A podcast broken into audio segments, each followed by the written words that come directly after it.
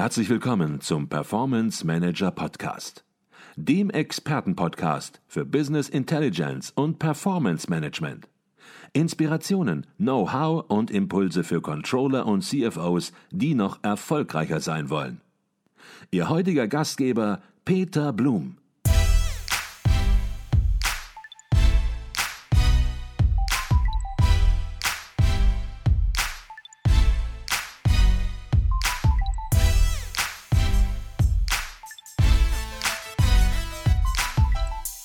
Reden wir noch ein bisschen, Herr Dr. Börsch, über den CFO-Survey. Der scheint zweimal im Jahr und da befragen Sie die Finanzchefs deutscher Unternehmen. Wir sind über den CFO-Survey auf Sie aufmerksam geworden, hatte ich schon ganz am Anfang gesagt. Ähm, vielleicht können Sie kurz vorstellen, worum es da geht und was gemacht wird. Ja, den CFO-Survey machen wir in Deutschland seit ähm, ungefähr sieben Jahren. Und die Idee ist, wirklich so ein Stimmungsbild der deutschen Wirtschaft zu erheben. Ähm, und der CFO ist da natürlich besonders interessant, weil es auf der einen Seite hat er natürlich mit den Kapital- und Finanzmärkten zu tun, ist natürlich so ein bisschen der Mittler zwischen Unternehmen und Kapital- und Finanzmärkten und ist auf der anderen Seite aber natürlich auch sehr stark in die Unternehmensstrategie eingebunden, beziehungsweise gestaltet sie natürlich auch. Von daher ist der CFO, sagen wir mal, in, in beiden Welten zu Hause. Ähm, und das war die Idee zu sagen, wenn wir so ein Stimmungsbild der deutschen Wirtschaft erheben wollen, dann ähm, fragen wir doch am besten den CFO. Das ist auch eine Sache, die gibt es nicht nur in Deutschland. Wir haben den Deloitte CFO Survey in, in sehr vielen äh, Ländern weltweit. Und die, der Survey besteht dann aus Fragen auf der einen Seite zu Konjunktur, also wie schätzen CFOs die Konjunktur ein? Ähm, wie schätzen Sie die Geschäftsaussichten ein? Wie schätzen Sie Umsätze und Ihre Investitionspläne ein? Aber geht dann auch äh, auf, auf Themen ein, die dann eher in der Finanzierung liegen oder auch äh, auf Themen, die jetzt äh, direkt die Finanzfunktion äh, betreffen, beispielsweise Digitalisierung äh, der Finanzfunktion, was, was in dem Bereich passiert. Das heißt, wir haben dann ein relativ ähm, breites Spektrum. Ähm, und wir befragen dann immer, äh, also wir befragen vor allem Großunternehmen ähm, und haben dann in in normalen Zeiten haben wir so zwischen 140 und 160 Teilnehmer. Jetzt in Corona-Zeiten äh, war es ein bisschen weniger, weil das natürlich auch ähm, eine, eine, schwierige Zeit für CFOs waren und die dann natürlich noch, noch viele andere Dinge zu tun hatten. Jetzt haben Sie zweimal im Jahr diese Befragung angesetzt äh, der deutschen Finanzchefs, der deutschen Großunternehmen. Ähm, und es hat zufällig, hätte ich jetzt fast gesagt, ähm, übereingestimmt zeitlich mit dem Beginn der Pandemie. Und ja, können Sie ein bisschen nochmal rückblickend sagen, was CFOs zur damaligen Lage gesagt haben? Und vielleicht haben Sie auch schon eine Idee, wie sich das in der Zwischenzeit geändert haben könnte. Ja, wir haben tatsächlich die, wir sind mit der letzten Befragung, ähm, ich glaube am 10. oder 11.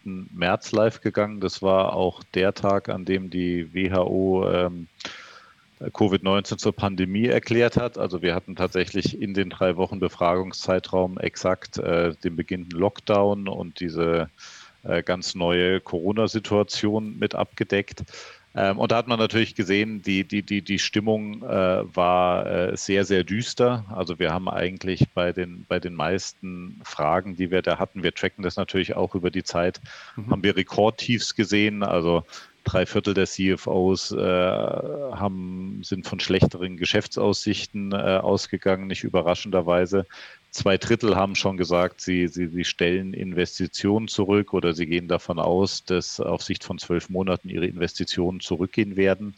Äh, das heißt, da hat man äh, natürlich schon einen sehr unmittelbaren ähm, Effekt gesehen. Mhm. Ähm, was wir, was uns ein bisschen überrascht hat, die CFOs waren schon damals, was die Konjunktur angeht, relativ pessimistisch, muss man sagen. Ähm, also die meisten haben eigentlich damit gerechnet, dass sich die Rezession äh, noch über das ganze Jahr 2020 hinwegzieht und haben eigentlich erst 2021 mit dem Beginn einer Erholung gerechnet. Ähm, von daher waren die CFOs äh, da äh, deutlich pessimistischer wie viele Volkswirte, die ja da damals und nicht nur damals, auch heute noch von so einer V-förmigen Erholung ähm, ausgegangen sind. Mhm. Ähm, aber klar, die, die, die unternehmensbezogenen Daten, auch, auch Umsätze, war alles äh, sehr, sehr, sehr schlecht. Ähm, und wie gesagt, sowas haben wir eigentlich seit der Euro-Krise damals nicht gesehen und waren eigentlich da noch deutlich, deutlich drunter von den Werten her. Mhm. Okay. Hat sich das in der Zwischenzeit schon geändert? Die nächste CFO-Befragung müsste, wenn ich jetzt richtig das ganze Rechnen überschlage, irgendwo Mitte September rauskommen. Das heißt, die Befragung läuft noch nicht, aber möglicherweise haben Sie schon erste Ideen, wie sich es verändert haben könnte. Vielleicht aber auch nicht und dann ist die Antwort sehr kurz. Ja, äh, ich muss sagen, wir gehen ähm, Anfang September äh, mit, mit der neuen Umfrage live. Ähm, es war jetzt mhm. nicht genau der Zeitraum halbes Jahr, weil wir wegen Covid äh, das als Pulse-Survey dann mit den, mit den Rohdaten sehr schnell veröffentlicht haben. Mhm. Ähm, ich würde jetzt trotzdem erwarten, dass sich die Stimmung gebessert hat, weil sich natürlich auch die konjunkturelle Lage gebessert hat. Ähm, aber es wird tatsächlich interessant sein, wie es jetzt die CFOs selbst sehen und vor allem, wie, wie, die, wie die Branchenunterschiede äh, hier auch aussehen. Ähm, ich glaube, es ist noch schwer abzuschätzen, wie beispielsweise der, der, der Maschinenbau sich entwickelt. Man kann natürlich Maschinen auch mit, ist natürlich grundsätzlich eher weniger betroffen ähm, wie als der Dienstleistungssektor, nur da ist natürlich die Frage nach den Exportmärkten. Ähm, von daher habe ich, so, hab ich so das Gefühl auch aus, aus, aus vielen Webcasts und Webinaren, dass die, ähm, dass die Stimmung besser ist. Mhm. Äh, ich, ich, ich würde es hoffen, aber die Frage ist tatsächlich, um wie viel besser und wie, wie sind dann so Details, wie sind die Industrieunterschiede und auch tatsächlich, was, äh, was planen die CFOs? Und ich glaube, hier ist vor allem interessant, wie, wie entwickeln sich die Investitionen und in was wird investiert. Also mhm. weil da sind wir natürlich in einer ganz neuen Situation, völlig unsicher und Investitionen ist da sicher einer, einer der Knackpunkte auf Firmenebene, aber dann natürlich auch aggregiert auf, auf makroökonomischer Ebene. Warten wir es einfach ab. Die Rolle eines CFOs im Unternehmen war natürlich schon einigermaßen immer schon umrissen. Ähm, jetzt haben wir eine spezielle Situation, die über CFOs hineingebrochen ist, hätte ich fast gesagt, und ja, die ganz neue Themen hochspült. Hat sich die Rolle der CFOs im Unternehmen aus Ihrer Sicht geändert oder vielleicht ein bisschen konkreter gefragt, kommen da nun durch die Pandemie spezielle Aspekte hinzu, die bisher nicht da waren? Ja, also ich glaube, der, der, der CFO ist sicher einer der entscheidenden Spieler jetzt in der Situation. Also zum einen qua traditioneller Funktion. Ich meine, die Themen, wie stelle ich Liquidität sicher, wie schaut mein Risikomanagement aus, wie finanziere ich mich, die sind natürlich in so einer, man kann ja fast sagen, Jahrhundertkrise natürlich ähm, essentiell. Ähm, und da haben sich sicher viele, viele Augen ähm, auf den CFO gerichtet. Ähm, aber ich glaube auch, dass, er, dass der CFO in Themen, die jetzt nicht unmittelbar seinen traditionellen Bereich betreffen, äh, durchaus wichtiger geworden ist. Es ist ja oft so, dass der CFO in, auch noch für den äh, Personalbereich äh, verantwortlich ist. Also der wird ja oft dem, äh, dem CFO zugeschlagen. Wir hatten das auch beim CFO-Survey gefragt und da hatte tatsächlich eine Mehrheit der CFOs war, war für Personal auch noch äh, zuständig. Da waren natürlich äh, wahnsinnig viele Themen, die bei, bei Remote Working anfangen und äh, bei der Rückkehr an den Arbeitsplatz aufhören. Also ich glaube, das sind natürlich auch ganz, ganz zentrale Themen. Ähm, und auf so einer größeren strategischen Ebene müssen sich natürlich auch viele Unternehmen die Frage stellen, wie sieht denn jetzt die Welt nach Covid aus? Äh, wie schaut unsere Industrie nach Covid aus und inwieweit müssen wir uns da dann anpassen oder müssen wir mal unsere, unsere Strategie neu reflektieren? Und ich glaube, auch da hat der CFO einerseits als Herr über die Finanzen, aber sicher auch so als strategischer Sparringspartner eine, eine sehr, sehr wichtige Rolle zu spielen. Mhm. Das heißt, ich höre so ein bisschen raus, man muss das Geschäft, das Business als Ganzes im Grunde genommen in Teilbereichen neu bewerten. Ja, Stichwort Digitalisierung, da ist offensichtlich, da hat sich in den letzten Monaten einiges massiv getan und ähm, manche haben ja da auch schon mit böser Zunge behauptet, dass der neue CIO in Unternehmen im Grunde genommen einen neuen Namen bekommt, nämlich Covid-19 besser heißen sollte, weil in den letzten Monaten mehr entstanden ist in Richtung Digitalisierung als möglicherweise Jahre vorher. Aber Sie hatten auch angesprochen beispielsweise eben Lieferketten, die international teilweise organisiert waren und wo man jetzt möglicherweise auch darüber nachdenkt, ja, Regionalität wieder nach vorne zu stellen, um einfach auch ja, Lieferketten-Sicherheit entsprechend zu erhöhen. Sind das die Dinge, die Sie angesprochen haben oder die Sie meinten? Ja, das, das gehört ganz sicher dazu. Also ich glaube, es gibt so, es gibt so zwei, drei Themen, die, glaube ich, einen großen Einfluss äh, haben werden. Ich glaube, das eine ist, wie Sie angesprochen haben, die Digitalisierung. Man sieht ja auch, dass, dass viele Dinge möglich sind, die man davor für zumindest schwierig gehalten hat. Also allein schon ganz simples Beispiel, bargeldloses Zahlen geht auf einmal in Deutschland, äh, was eigentlich bis zur Krise, da waren wir weit hinter allen anderen Ländern zurück. Aber das sind so Sachen, die waren notwendig und die, sind, die haben sich jetzt natürlich sehr stark etabliert. Ich glaube auch Remote Working ist ein, ist ein, ist ein ganz wichtiges Thema, ähm, mhm. weil da wahnsinnig viel dranhängt. Da hängt, da hängt davon ab, wie entwickelt sich der Gewerbeimmobiliensektor. Da hängt davon ab, wie, wie schauen unsere Städte in, in fünf Jahren aus. Da hängt davon ab, wie organisiere ich Mobilität ähm, in Städten. Das heißt, das ist, glaube ich, ein ganz wichtiger Trend, den man sich anschauen muss, ähm, auch in Sachen äh, Führungsverhalten und wie führe ich äh, in, in, in, digitalen Zeiten oder wie führe ich äh, in, in Remote-Working-Zeiten. Das ist, glaube ich, die eine Seite. Die andere Seite ist dann noch dieses Thema Resilienz. Wie können sich Unternehmen ähm, sagen wir, resilienter aufstellen. Ähm, das ist ja auch eine Forderung, die sehr stark von, von Investoren jetzt auch zunehmend kommt die sagen, wenn wir in Unternehmen investieren, dann möchten wir auch, sagen wir mal, eine gewisse Sicherheit haben, dass die krisenfest sind. Also ich glaube, das ist ein Thema, über das Unternehmen äh, sicherlich sehr stark nachdenken. Und da fällt, da, da fallen dann auch ähm, die Lieferketten drunter. Mhm. Und die Lieferketten, ich meine, es ist eigentlich faszinierend, weil die Lieferketten haben ja die Globalisierung jetzt in den letzten Jahren enorm stark getrieben. Also diese Zunahme des Welthandels war vor allem eine Zunahme des Handels in Lieferketten, mhm. äh, zumindest bis zur Finanzkrise. Und wir sehen eigentlich seit der Finanzkrise, dass wir so ein Plateau erreicht haben, wo diese internationalen Lieferketten ähm, eigentlich stagnieren ähm, erstmal. Und die Frage jetzt mit der Krise ist, bleiben wir auf dem Plateau ähm, oder wie geht es weiter? Und ich denke, da gibt es drei Möglichkeiten. Entweder man sagt, ich hole die Produktion wieder ins, ins Heimatland zurück. Ähm, das geht wahrscheinlich nur, indem man Industrie 4.0 Fabriken, äh, sagen wir mal, damit verbindet und versucht, die Produktion in einem effizienter zu machen. Man kann natürlich gucken, dass man so in diesen näheren Wirtschaftsraum äh, die Lieferketten stärker ansiedelt. Das wäre jetzt für die deutsche Industrie, da ist sicher Osteuropa äh, sehr interessant. Mhm.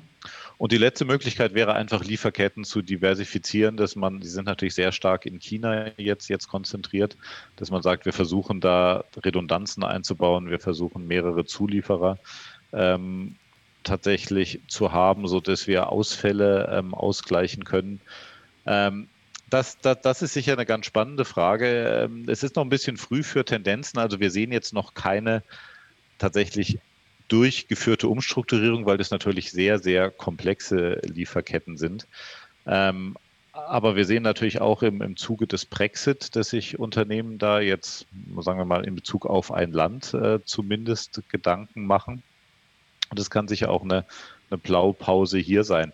Ich meine, so aus ökonomischer Sicht macht sicher Sinn, auch, sagen wir mal, die Lieferketten zumindest stärker zu, zu diversifizieren so dass man sagen, also, dass man resilienter wird und dass man nicht von Krisenschocks oder was auch immer ähm, sofort ähm, umgeschmissen wird. Also das, das, das, ist sicher wünschenswert. Ob es jetzt wünschenswert ist, die möglichst nah am Heimatstandort anzusiedeln, da hätte ich, da hätte ich noch äh, gewisse Bedenken, weil man mhm. ist natürlich auch global gegangen, weil es effizienter ist, weil man vielleicht nah am Kunden ist, weil man äh, da auch ähm, Zugang zu Arbeitsmärkten hat.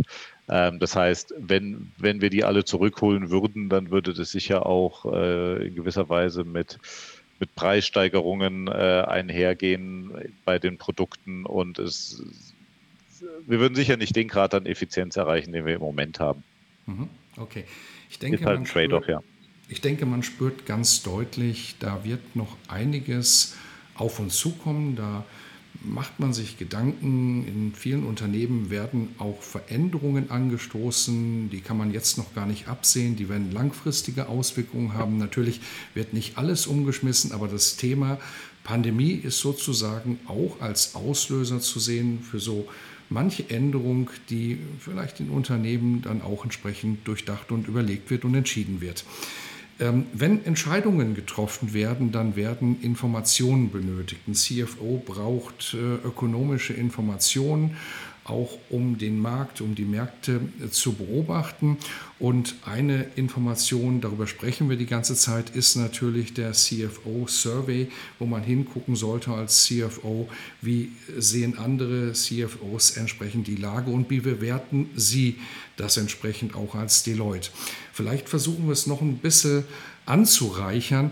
Wenn Sie CFO wären, Herr Dr. Bösch, wo würden Sie hingucken? Gibt es da so gewisse Quellen, hätte ich jetzt fast gesagt, Informationsecken, wo Sie sagen, Mensch, das würde ich mal abonnieren und da würde ich hingucken, weil alles wird man nicht konsumieren können, aber einen gewissen Fokus auf die ein oder andere Sache, ohne dass Sie da jetzt ein Qualitätsranking sozusagen herausmachen und sagen, alles das, was ich nicht erwähnt habe, ist nicht so gut und alles, was ich erwähne, ist gut. Man muss auswählen, man muss selektieren und was, welchen Tipp würden Sie dort CFOs geben? Ja, also ich glaube, es gibt, es gibt so ein paar Indikatoren, äh, die, die man einfach auf dem Schirm haben sollte. Das ist natürlich zum einen, das sind die, die gängigen Konjunkturprognosen, die ja vom IWF, EU, äh, Weltbank und so weiter gemacht werden. Ähm, ich denke, das, das, das, kennt aber jeder und da muss man so ein bisschen gucken, was ist so die Organisation, der ich da auch ähm, am meisten vertraue in gewisser Weise. Mhm. Ähm, wichtiger ist eigentlich noch, weil die, diese, diese Konjunkturprognosen sind natürlich ein ähm, bisschen nachlaufend. Also ich würde in jedem Fall schon mal auch gucken, was sind so die Frühindikatoren. Ähm, da gibt es sicher die, die ganz äh, bekannten, den, den IFO-Index, ähm, kennen, kennen glaube ich, äh, alle unsere Hörer. Mhm. Interessant, wenn man, sagen wir mal, international unterwegs ist äh, ist, natürlich, ist der Einkaufsmanager-Index. Das ist sicher somit der etablierteste ähm, Frühindikator, wo, wo Einkaufsmanager befragt werden mit dem Hintergedanken, die bestellen natürlich, die kennen die Lage im Unternehmen und die wissen, ähm, ob es rauf oder runter geht. Ähm, und den, das ist etwas, den gibt es natürlich für Deutschland, den, den, den gibt es aber auch ähm, für alle anderen Länder. Äh, Konsum, Konsumklima sollte man, sollte man im Blick haben. Da macht beispielsweise, wenn wir jetzt ganz konkret werden wollen, die, die EU-Kommission hat sehr disaggregiert, äh, stellt äh, Stimmungsindikatoren zur Verfügung. Da schaut man sich an, wie ist die Stimmung in den einzelnen Industrien, wie ist die Stimmung ähm, bei den Konsumenten, wie ist die Stimmung in, in, in der gesamten EU. Also da kann man, da kann man noch ähm, da kann man sicher auch mal disaggregiert nochmal gucken, ähm, wie in, in, in welche Richtung könnte es hier gehen. Mhm. Ich glaube, das, das, wären so ein paar Hauptquellen. Ähm, und wenn Sie mir eine kurze Werbeeinblendung erlauben, wir beschäftigen uns mit den Themen auch in einem Covid-19-Blog, wo wir dann auch regelmäßig die Stimmung also die Konjunkturprognosen updaten, gucken, was äh, passiert hier gerade konjunkturell, haben auch so einen eigenen Konjunkturindikator entwickelt, der die Stimmung in den Wirtschaftsnachrichten analysiert. Das heißt, da das kriegt man auch einen gewissen Startpunkt. Mhm. Und den Link zu diesem Blog werden wir auch in den Shownotes natürlich äh, verdrahten. Und was Sie auch haben als Deloitte, da können wir jetzt auch gleich den Werbeblock, der eigentlich gar kein Werbeblock ist, sondern ein Informationsblock, nämlich äh, einen eigenen Podcast. Und dort kommen auch immer wieder interessante Informationen. Mögen Sie ein bisschen was zu dem Podcast sagen, in dem Sie ja auch beteiligt sind? Ja, der Podcast heißt ähm, Deloitte Future Talk ähm, und da beschäftigen wir uns sehr breit mit ganz verschiedenen Zukunftsthemen. Ähm, da sind immer wieder ökonomische Themen dabei, wo wir Interviews ähm, mit Volkswirten machen, wo wir jetzt in nächster Zeit uns auch tatsächlich dem gerade angesprochenen Thema Welthandel und, und Lieferketten widmen. Ähm, haben da aber auch ein, sagen wir mal, sehr viel, sehr viel breiteres Portfolio. Also wir reden auch äh, sehr oft mit Startups und gucken, was, was, in der, was in der Szene passiert, was es da an interessanten Themen gibt. Haben aber auch Interviewgäste, beispielsweise von DAX-Unternehmen, mit denen wir über die Zukunft der, der Mobilität in, in Deutschland reden, über künstliche Intelligenz oder auch ähm, über digitale Ethik. Also ein sehr ein breites Spektrum, ähm, aber immer so auch mit der Perspektive, was ist davon für, für Unternehmen interessant und was passiert äh, da draußen an neuen Trends, äh, die, man, die man kennen sollte und über die man vielleicht dann auch mal in einer halben Stunde mehr erfahren möchte, in, äh, über quasi direkt von, von den Experten in dem Bereich. Mhm. Und den Link zum Podcast werden wir natürlich auch in den Shownotes verdrahten, sodass ihn jeder direkt findet. Und ich habe natürlich selbst auch schon reingehört, kann ihn nur empfehlen. Das ein oder andere Thema mag vielleicht manchmal nicht so spannend sein, aber in Summe ein sehr, sehr hochwertiger, informativer Podcast, so wie man es, glaube ich, auch entsprechend von Ihnen erwarten darf und kann. Sie haben angesprochen, Sie machen es in einer halben Stunde. Wir sind jetzt ungefähr bei einer Stunde. Von daher möchte ich dann jetzt auch zur letzten Frage kommen. Und die letzte Frage, ähm, die sieht so aus, dass ich meine beobachtet zu haben, auch aus unserer Beratungspraxis, dass Unternehmen aus der letzten Finanzkrise eine ganze Menge gelernt haben und waren dadurch ja, in der Lage, mit dieser im Grunde viel verheerenderen Situation noch viel besser umzugehen teilweise. Einige haben mir berichtet, Mensch, wir haben teilweise viel schneller reagiert, wo wir beim letzten Mal noch gefackelt haben und gezögert haben. Da haben wir jetzt sofort nach einer Woche eine Entscheidung getroffen. Würden Sie das auch bestätigen, dass Unternehmen letzten Endes aus einer Krise, aus der Finanzkrise gelernt haben und dadurch es entsprechend auch ein positiver Faktor ist, eben, dass diese Pandemie möglicherweise ganz gut gehandelt werden kann ja, da, also da, da würde ich zustimmen. Ich glaube schon, dass die, dass die Finanzkrise so eine Art, ja, ich weiß nicht, ob man es Feuerprobe nennen möchte, mhm. aber wir hatten ja davor Jahrzehnte eigentlich keine große Krise. Ich meine, die letzte große Krise vor der Finanzkrise war vielleicht noch in den, in den 70er Jahren Ölpreisschock ähm, und diese Themen. Aber dann hatten wir eigentlich nur in Anführungszeichen äh, normale Rezessionen. Und ich glaube, da war die Finanzkrise für viele auch ein Schock, mit dem man so nie gerechnet hatte und auf den man natürlich auch nicht vorbereitet sein konnte. Aber man wusste, glaube ich, auch nicht, wie man mit so einem gigantischen Schock erstmal umgehen kann. Ähm, und ich habe damals ja im Asset Management gearbeitet, wo auch die Finanzmärkte dann äh, einige Monate sehr, sehr instabil sich verhalten haben, wo die Nervosität schon sehr, sehr hoch war. Und ich erlebe das eigentlich im Moment, äh, dass die Unternehmen im Vergleich dazu gelassener sind, dass sie tatsächlich auch ein bisschen besser wissen, wie man mit so einer, mit so einer großen Krise umgeht und von daher tatsächlich schon auf, auf, auf die gemachten Erfahrungen der Finanzkrise zurückgreifen. Und das sieht, das sieht man eigentlich auch auf der politischen Ebene. Ich meine, auch das Kurzarbeitergeld wurde ja in der, in der Finanzkrise das erste Mal so richtig flächendeckend eingeführt. Jetzt haben wir eine neue Krise, die natürlich anders gelagert ist, aber von den Auswirkungen her, in, sagen wir in Teilbereichen, vor allem am Arbeitsmarkt sicher vergleichbar. Und dann kann man in den Instrumentenkasten greifen ähm, und ähm, dann die, die Maßnahmen ergreifen, die sich schon einmal bewährt haben. Ähnliches sehen wir auch, auch bei, der, bei, bei der Geldpolitik, obwohl da ist die Diskussion noch nicht abgeschlossen, ob sich das bewährt hat. Äh, aber grundsätzlich hat man, hat man man hat einen Instrumentenkasten in gewisser Weise und ich glaube, das ist auch etwas, äh, was, was man in Unternehmen beobachten kann.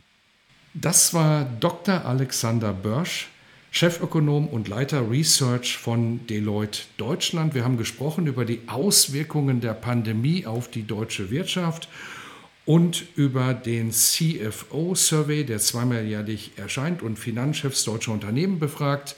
Herr Dr. Börsch, Herzlichen Dank für diesen spannenden und auch tiefen Podcast. War mir ein Vergnügen. Vielen Dank, Herr Blum.